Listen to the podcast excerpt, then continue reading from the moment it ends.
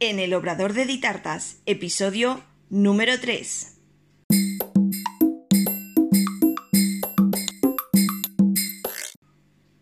Hola, ¿qué tal? Bienvenida al podcast en el Obrador de Ditartas, donde hablaremos de repostería y conoceremos el día a día de un obrador.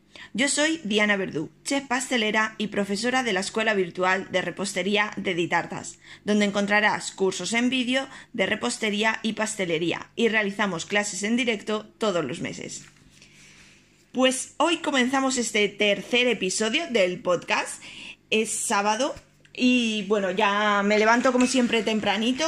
Eh, preparo en casa pues eh, el email, presupuestos y cositas de administración y ya me vengo para el obrador a las 7 de la mañana. Ya he preparado unos desayunos, desayunos a domicilio que realizo, que tienen que salir ahora en un ratito.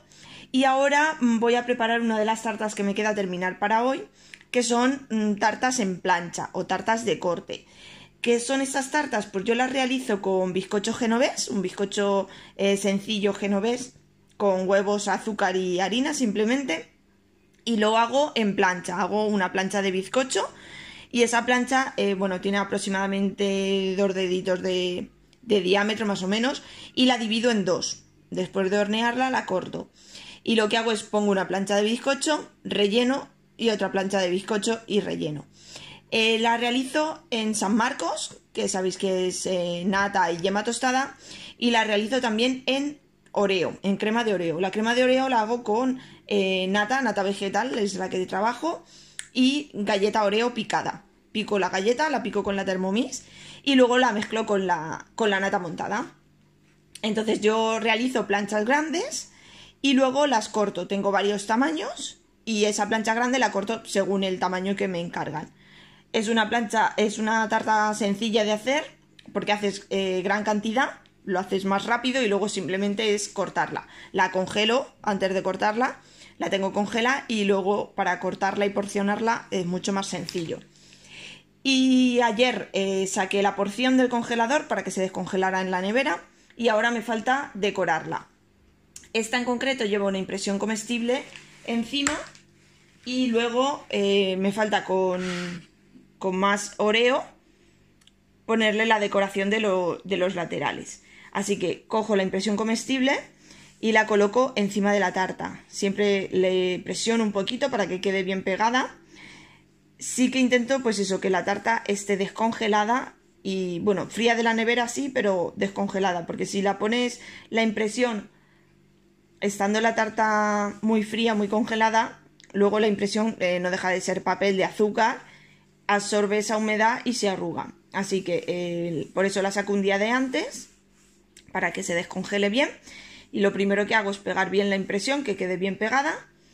Y ya em, me, he hecho más nata montada con oreo, más crema de oreo. Y ahora simplemente lo que hago es la decoración primero de los laterales y luego ya hago el bordecito de, de arriba de la decoración. Siendo oreo, normalmente lo que hago es ponerle alguna galletita de oreo pequeña o bolitas de chocolate alguna cosita así más para, para decorar. Para que quede... Pues que quede mona, visible. Son tartas baratas, son tartas sencillas y pequeñitas. Pero eh, aparte de que están muy buenas, claro, tiene que tener pues eso, su gracia y que estén decoraditas y monas. Luego le hago pues eso, el bordecito en la parte de arriba para la decoración y ahora le pondré pues alguna galletita de oreo y alguna bolita de chocolate. Como es para una niña pequeña, pues así queda, queda resultona, mona y chula.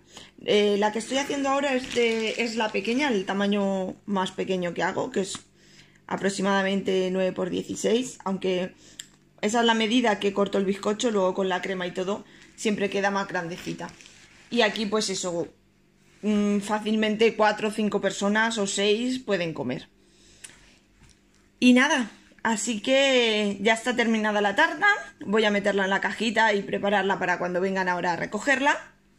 Y eh, me queda terminar de empaquetar un, pedido que también lo recogen hoy de una comunión.